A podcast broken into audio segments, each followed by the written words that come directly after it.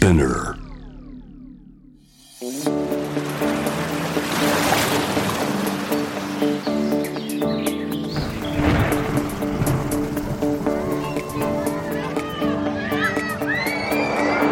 SDGs Explain for Business SDGs を仕事に生かすナビゲーターは SDGs を軸に活動するワールドロード CEO 兼ハフポスト日本版プロデューサーの私平原伊文とニュースサイトハフポスト日本版編集長の竹下隆一郎です。この SDGs を仕事に生かすではミーティング顧客との交渉上司との会話 SDGs をきっかけに考えるヒントをどんどんどんどんお伝えしていきますそうですね本当仕事で生かしたいですよねどうしあのキーワード的に SDGs、SDGs とメディアでよく聞く機会も増えたんですけれどどうやって普段の仕事に生かせばいいのかっていうのをちょっとお届けしたいと思いますね。ですね。はいまあ、今日は特に身近な話題ですので、はいショッピング買い物を通して SDGs を考えるということを話し合っていきたいと思います。楽しみですね。はい、楽しみですね。本当私も最近、まあ、今日もすごい暖かくなったんであの早めに来てプラプラっとしてたんですけどもどうしても気になるのがそのフェアトレードですね。この公正な取引をされているのかこの商品はっていうので最近そこに着目しながら買い物をしております。そうですね、はい。SDGs、まあ、ちょっと難しい言葉なんですけれど、まあ、要するに2030年までにいろんな環境問題とか、まあ、人権問題とかあるいは食品のロスの問題とかそういうのを全部解決しないといけないという目標だと思うんですけどみんなが取り組まないといけないと。でお客さんもそうだしお店側もそうだと、まあ、そういったことを今日も話せたらいいなと思ってます。そうですね、はい。そして今日は買い物をまさにここを作っている丸井の代表取締役社長青野正弘さんをお迎えして買い物から変える SDGs をテーマに話してまいりたいと思います。すね買い物と SDGs どういうふうに結びつくのかっていうのちょっと気になりますよね。なんか環境にいい買い物ってどういうことなんだろうってちょっと思ったりしますけど、ちょっと詳しく聞いていきたいと思います。はい、ではゲストをお迎えする前にまずは SDGs 関連ニュースをお届けします足立区や北区生理用品を無料で配布へ。生理の貧困問題に自治体の支援広がる。自治体で生理用品を無料配布する動きが広がり始めています。東京都足立区が経済的負担などさまざまな理由で生理用品を購入できない人を支援するため防災備蓄用の生理用品を配布することを発表しました。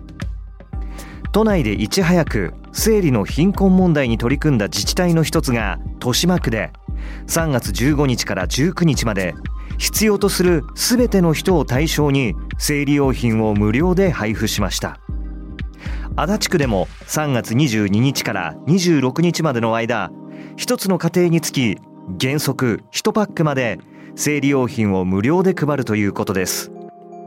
スマートフォンなどで公式サイトの画面を提示するか窓口に設置してあるカードを指さすことで受け取りが可能で本人証明などの提示は必要なく個人情報も聞かれない形となっています。また北区でも支給が決定。北区議会議員の山崎太子氏や臼井愛子氏によると防災備蓄の生理用品2500セットを無料配布するそうです。東京都以外では兵庫県明石市が4月から無料配布を開始するということで生理の貧困問題に対する動きが今後も広がりを見せていきそうです。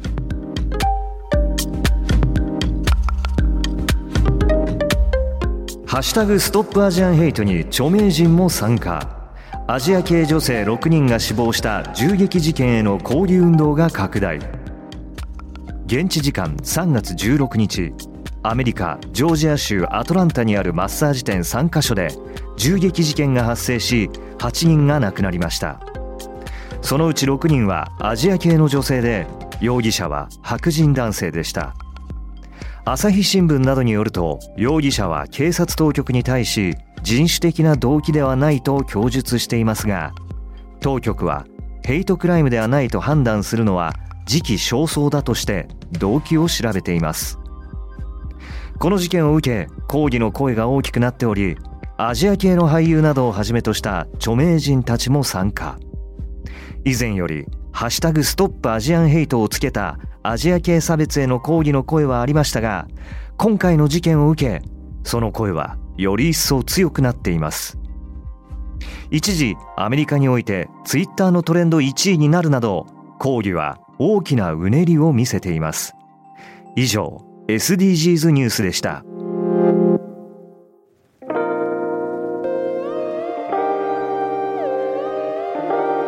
改めまして SDGs を仕事に生かすナビゲーターの平原伊文です。竹下隆一郎です。ではゲストをお迎えしましょう丸井代表取締役社長青野正弘さんです。よろしくお願いいたします。よろしくお願いします。よろしくお願いします。まず自己紹介お願いいたします、はい、株式会社丸井グループという会社であの仕事をしてます、はい、まあ入社してからずっとですねこの商売の仕事をさせていただいていましてあのもうそうですね40年近く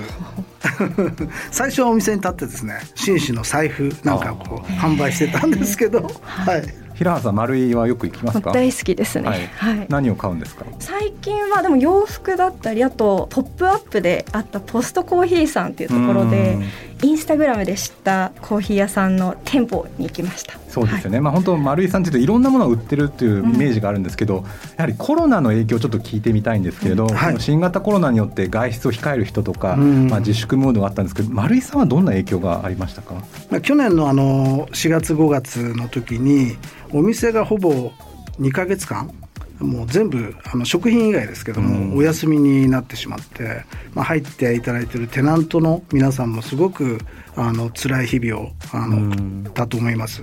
もう一つ言うとそのやっぱりコロナでみんな一度立ち止まって考えたと思うんですよ。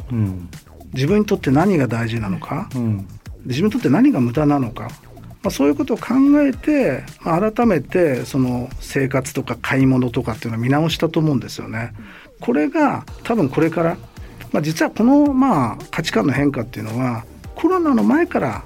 ちょっとずつこう動いていたことなんですけど、まあ、このコロナによってぐっと加速してこの後はもっとですねそれがその買い物という視点でもあの変わってくることなんではないかなというふうに思ってます。うん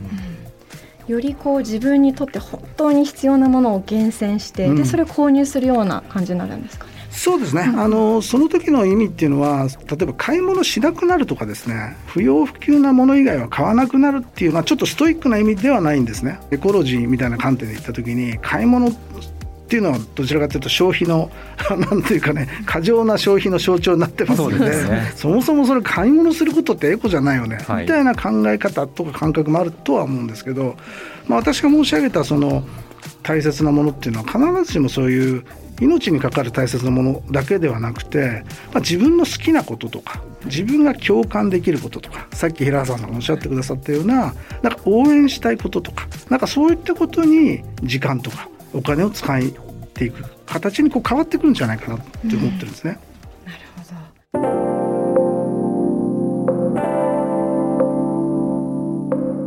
で、まあ、今あのちょっとこう買い物の話にシフトしてきたと思うんですけども、はい、それこそあの今回のテーマが買い物から変えていく SDGs っていうところで、はい、とは言っても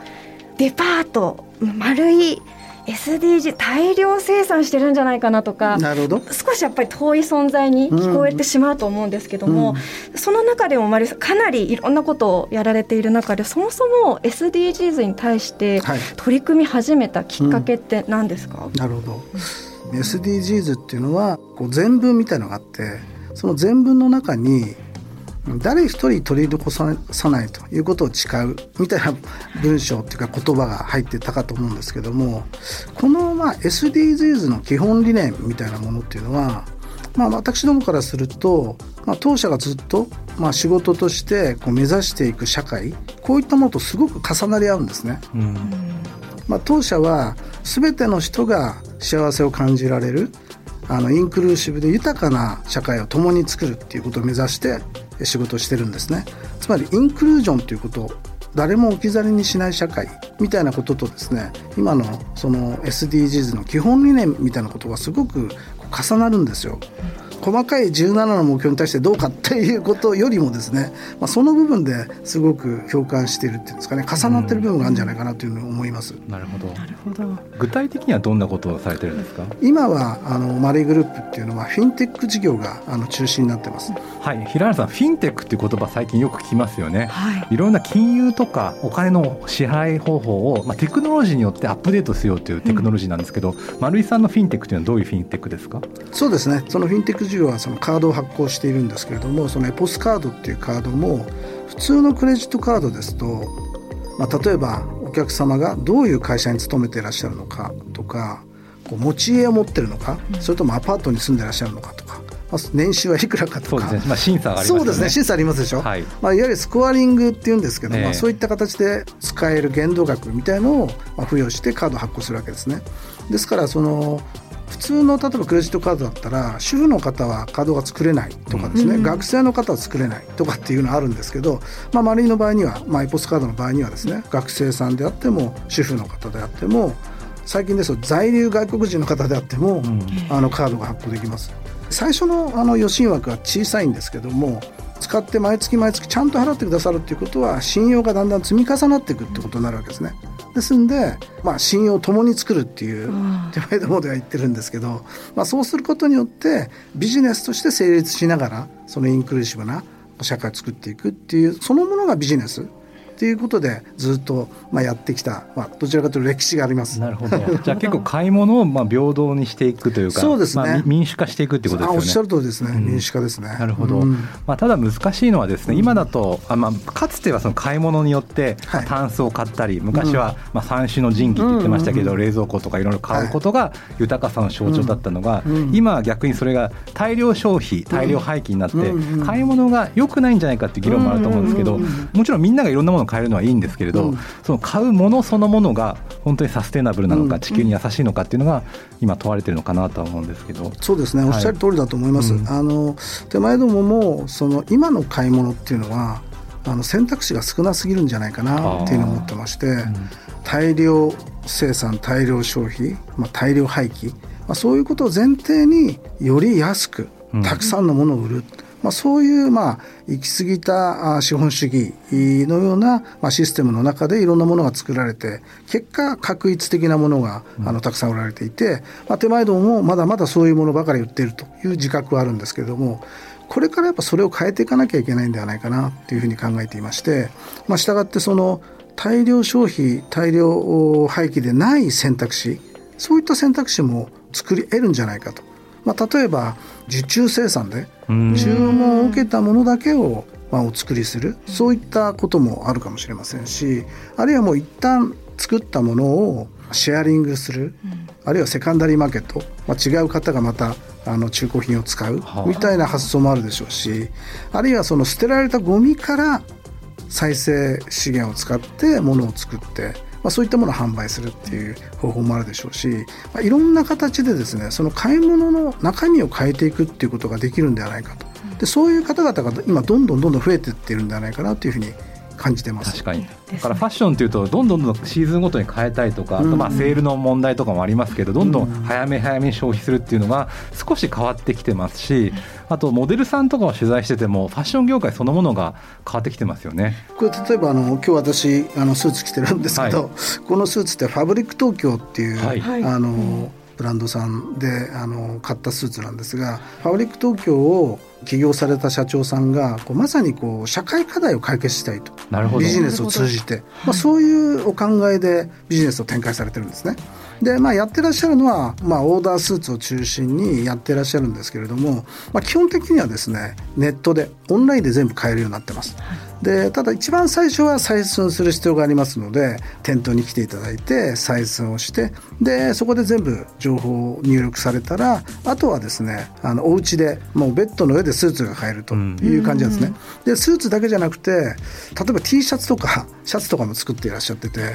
ビジネスをされてる方ですとスーツの中に入るあの着る T シャツが欲しいじゃないですか。欲しいですね。なかなかないんですよね。ないですよね、はい、まあなんてちょっとよれちゃったりとか、ね、よれちゃった。はい、なんか、はい、汚かったりとか。ですよね、はい、カジュアル感が多かったり、はい、あるいはそれロゴが入ってたりして。シャツから透けて見えちゃったりとかして。そうですよね、まあ、ぜひあの竹澤さんもネットで検索していただけるとですね出てくるんですけど、スーツそのものだけじゃなくてそういう生活とかお客様の価値観とかそういったものに合わせてその人たちが幸せになれるようなサービスですとか商品、こういったものをこう提供していきたいっていうそういう考え方なんですよ。なるほど。うん、なんか平原さん今の買い物の新しい形ですよね。リアル店舗で採寸をしたりとか店員さんと話してただ、うん、その後の買い物はネットでっていうこのネットとリアルの組み合わせも今聞いててもあの感じましたね。そうですね。うん、まあそこも竹さんがおっしゃってくださったように、今までともこれからとも180度変わって、うん、やっぱりお店が最初じゃないんですよね。なるほど。なるほど。買い物も基本的にはスマホでできるし、うん、あるいは情報もスマホで検索してますから、まあ、そういう中で実際に例えばリアルの力は確かにあるんですけれどもリアルじゃなきゃできないことっていうのもあるんですけれどもそれは本当にこうオンラインの中に包まれるような形で、はい、あの存在するっていう形にこう変わってきてるんじゃないかなという思うんですね。うん、でオンラインに包まれているとやはり周辺情報も私気になるんですよね。あこれ環境にいいのかなとか、そうですよね、どんなサステナブルな服なのかなということで、情報量がすぐパッと検索できるので、また新しい買い物体験になりますよね。そうですね、いわゆる D2C モデル。平原さん D2C って何ですか？D2C とは、えー、 Direct to Consumer という略でですねこう直接あのお客さんに対してどんどんどんどんこうこう共感を通じてこう物を売っていくというものになっております。で冒頭でご紹介したちょポストコーヒーさんですね私こうインスタグラムを見てた時になんだこれみたいなあなたに合ったコーヒーを作って届けますよっていうのが 大文句どういうことって思って診断したんですね。診断し自分の性格はどうなのかとかどういう味が好きなのかとか味以外の質問をしてくる。今どういうムードなのかとかしてきてじゃあこれが最適なあのコーヒー豆かと思いますって言って大体2週間後に届いてきたんですけど。もう買われたんですか？買いましたありがとうございます。ごめんなさい。これ僕初めて聞いたんです。これはどんなコーヒー屋さんですか、ま、丸井さんの中に入ってるんですかね？はい。ポストコーヒーさんとは、うん、あの協業させていただいてるんですが、まだリアル店舗を常設で店の中には作ってないんですね。ただあのマリンの店舗の中でポップアップ期間限定期間限定のお店です、ね、お店をやりました、はい、でそのポストコーヒーってどういう会社かっていうとあの今平原さんおっしゃったようにネットでですねこれもまあ検索していただけるとすぐあの、はい、ぜひ聞いてる方は検索してください。そうそう。ポストコーヒーとファブリック東京ですね。で、これはですねあの10種類の質問があるんですねそれに答えるとその方に合ったスペシャリティコーヒー。これをね30種類ぐらいの中から選んでアソートしてくれるわけですすごい。そうなんです。どどんなこと聞かれるんですか？えっとですね例えばですねコーヒーと全然関係ないこととか聞かれるんですよ、あなたはその新しいことにチャレンジす。るタイプですか？みたいな。あじゃあその保守的な人のコーヒーと、はい、そうですそうです。積極的な人のコーヒーがあるわけですね。積極的な人には、はい、例えばその深入りのコーヒーと 浅入りのコーヒーをあの混ぜてあの、はい、振ってきてくれたりするんですよ、じゃあ本当に自分のぴったりのコーヒーっていうそうなんです。でもこれはなんか SDGs と関係があるんですか？あのね、やっぱりこう自分ぴったりっていうのは非常に重要なあの、はい、これからのキーワードじゃないかなと思っていて今ちょっと違うもう一つあの例を出してもいいですか？お願いします。コヒナさんっていうメーカーさんがあるんですけど小日向さんって小さいサイズの服を作ってらっしゃるんですよ、はい、社長さんが150センチちょっとかけるぐらいの身長なんですけど、うん、その方がやっぱりこう小さい頃から服に困っていてデザインとか色から選べないんですってああ、そう既存の服はもう決まったサイズが多いからですかね。なるほど。サイズがやっぱりこうちょっと違うだけで、あの世の中にたくさん物が溢れているようで、実は全然あの自分にぴったり合うものがないっていう状況なんですね。で、これがなんとか解消できないかっていうことで、まあ、お一人で大学の頃に起業されて今はまだ25歳ぐらいとかそんな感じなんですけどその方とお話した時におっしゃってたのが小さいサイズの服を着て買って喜んでくださるお客様っていうのが物の価値以上にこう自分にぴったりが見つかることがこんなに幸せなことなんだっていうことに価値を感じるっておっしゃってるんですよね。まあ、それがまさに SDGs の基本理念であるこの、まあ、誰も置き去りにしないって言った時に今手前でも PB で靴をやってるんですけど靴の中心サイズって大体22.5から24.5なんですね。このあの中心サイズの間では靴はいっぱいあるんですけどその前後のですね小さいサイズとか大きいサイズってほとんど売ってないんですよ。でじゃあその中心サイズの人ってどれくらいいるんだろうって調べたら7割ぐらいなんですね。なるほど。ということは3割の人はもう切ってるってことじゃないですか。はい、そういうその社会ってどうなんだろうと。そうじゃなくてどうやったらその3割のお客様にも自分にぴったりと思ってもらえるようなそういう商品を提供してそれがビジネスとして成り立つような方法っていうのはないのかっていうのをこう探していくっていうんですかね。うん。そうすると服の廃棄もなくなっていきますよね、まあ、統計によるとまあ10億枚ぐらい服が廃棄されてるという統計もあるぐらい、やっぱりぴったりのものがないとどんどん買い替えてしまったりとか、捨てちゃったりしますけど、一度ぴったりのものがあれば、まあ、長く大切に使おうと思ったりしますよね。おっしゃる通りだと思います。こうネットで見て共感してそこにで購入してでそれをこうどんどんどんどん長い間使う使えば本当にこう大量消費っていうのもなくなって、こうか作る責任と使う責任どっちもこう SDGs あの SDGs ですね、はい、もう解決できるんじゃないかなと思いました。そうですね。はい、うん。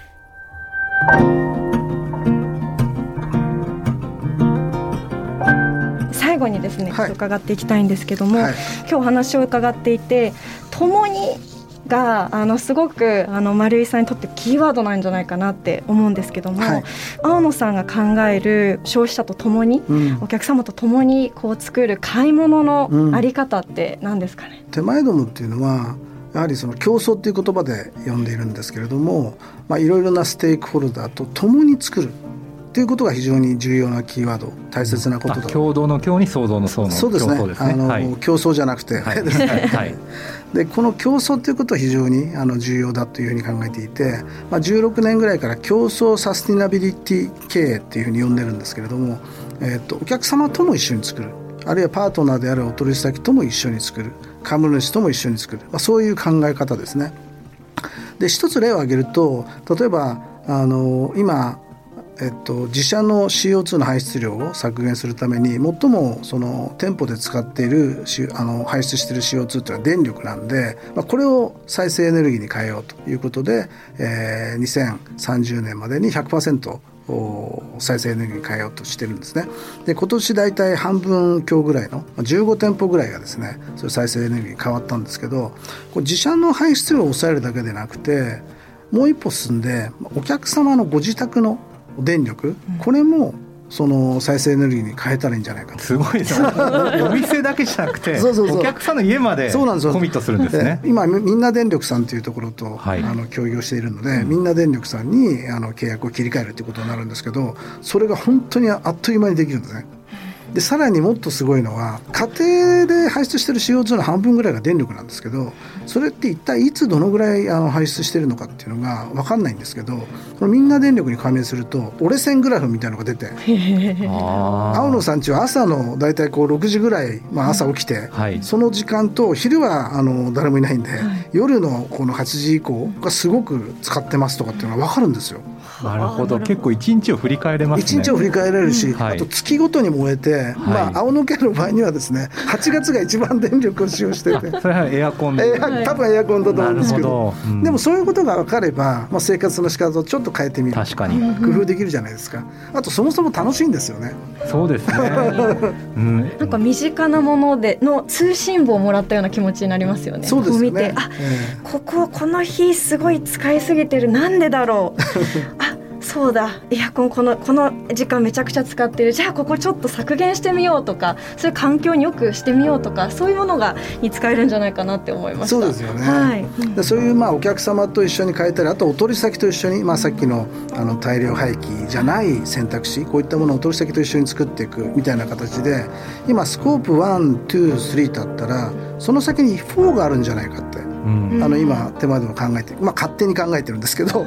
でつまりその自社の事業から排出する CO2 だけではなくて、まあ、社会排出これをもっとこうちっちゃくしていく。それを例えばお取引先様と一緒にやる。あるいはお客様と一緒にやる。そういったことができたらもっとその社会に対するプラスになるじゃないですか。そういったことをやっていこうと。そういう KPI を立ててこうビジネスとしてどうやったらそのスコープ4を実現できるのかっていうことを取り組もうと。そんなことを今考えて やっています。まさに競争ですね。競争です、はい、はい、ありがとうございます。いや本当に今日楽しい話ばっかりであとは何よりもこう気づきをたくさん今日得られたなって思いました。なかなか買い物だったり生活でどういうふうに SDGs に取り組められるんだろうっていうのをもう悶々と悩んでるリスナーの方もすごい多いんじゃないかなって思っていて私自身もそうなんですけどもそれをこう身近なこう買い物だったりこう生活っていう文脈で話せたのが今日すごい良かったんじゃないかなと思いました。SDGs を仕事に生かす。今回は、えー、丸井の代表取締役社長青野正弘さんにお話を伺いました。青野さんありがとうございました。どうもありがとうございました。SDGs Explain for Business. SDGs を仕事に生かす。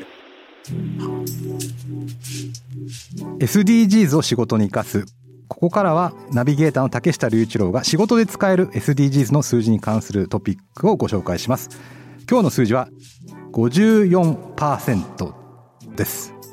こちらはですね2019年度の家庭ごみのうちプラスチックが占める割合です。でこのプラスチックっていうのは非常に大きな問題になってましてゴミを捨てた後ですねなかなか分解されずにずっと残ってしまうんですね今の技術だと。で特に海に溢れるプラスチックゴミっていうのは問題になってまして2050年には魚の量を超えちゃうと、まあ、そういった予測もあります。つまりプラスチックの海のプラスチックのゴミが2050年には魚を超えてしまうということで、えー、海っていうのが魚が住んでるとこっていうよりはプラスチックのゴミが溢れてるとこってなってしまうと、まあ、なんとかしなきゃいけないということで今いろいろな対策が行われてるんですが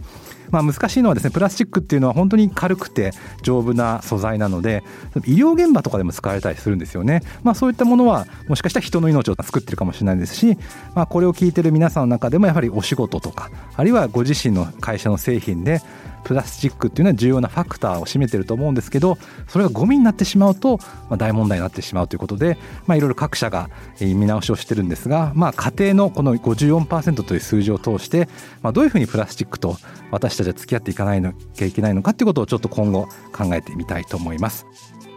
ということで、えっと、仕事で使える SDGs の数字に関するトピック今日ご紹介した数字は54%でした。こちらは2019年度の家庭ごみのうちプラスチックが占める割合です。54%でした。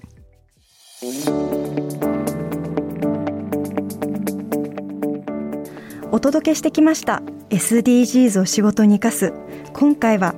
買い物から買える SDGs というテーマで丸井の青野正弘さんにお話を伺いましたが竹下さんいかがでしたか？そうですね。あの、まあ、丸井さんに限らず私結構週末はショッピング行くんですよ。あのかつてはですね例えば服を見たりしてあ最近世の中のトレンドはこういう服が流行ってるんだってことを見てたんですが最近は SDGs のトレンドを見るようにしてます。あこんなお店があるんだとかこんな工夫してなんとかゴミを減らそうとしているとかこういうふうに環境負荷を軽減しようとしてるんだということで百貨店とかデパートとか店舗っていうのは流行をまあプレゼンテーションする場だったのが最近はその流行がファッションだけでなくてですね SDGs 視点でいろんな発信をしてるなっていうのを感じますので結構お店これを聞いてくださってる方もお店に行って店員さんに話しかけてみたりとかちょっと服のこだわりを見たりとかあと最近結構説明文が多いお店が多いですよねこんなこだわりがありますとそういうのを読んでみるのもいいんじゃないかなと今日あの聞いてて思いました。そうですよね。なんかこれまではどっちかというとあこの色が今年流行りなんですよっていうところから最近だとこの素材は何パーセントエコエシカルですだったり何パーセント再利用されてますっていう説明文がすごく多いのかなって思いました。よりこう作っている生産者の方だったり関わっているこう方々の思いが可視化されてきたりこうプロセスが見えてきてるような買い物体験が最近作られてるんじゃないかなと思います。ちなみに、私の今日のこのスカカートですね、ええ、80%が再利用されたプラスチックの素材なるほど。さっきちょっと今日の SDGs の数字でプラスチックの話しましたけど、はい、そういう服に変えるっていうのも一つプラスチックのゴミを削減するいい方法ですよね。そうですね、はい、うん、まあ、そういうアイディアとかもどんどんどんどん、うん、あのファッション業界から出ていってで、はい、お客さんはそれを買うことによって、うん、そういう企業を応援して、さらに企業がそれでビジネスが回るようになって、まあ、結果的に環境負荷の軽減になったらいいなとは思いますよね。はいえー、ぜひ皆さんの日常のビジネスにも SDGs を取り入れてみてください。今後も新しいエピソードを配信していきますので Apple Podcast、Amazon Music、Spotify、Google Podcast でフォローをお願いいたします。このプログラムへの質問や感想取り上げてほしいテーマこういう人に来てほしいというゲストの案もお待ちしてますのでぜひハッシュタグ SDGs を仕事に生かすでツイートお願いします。生かすの漢字は活動の活です。ということでここまでのお相手は平原イブンと竹下隆一郎でした。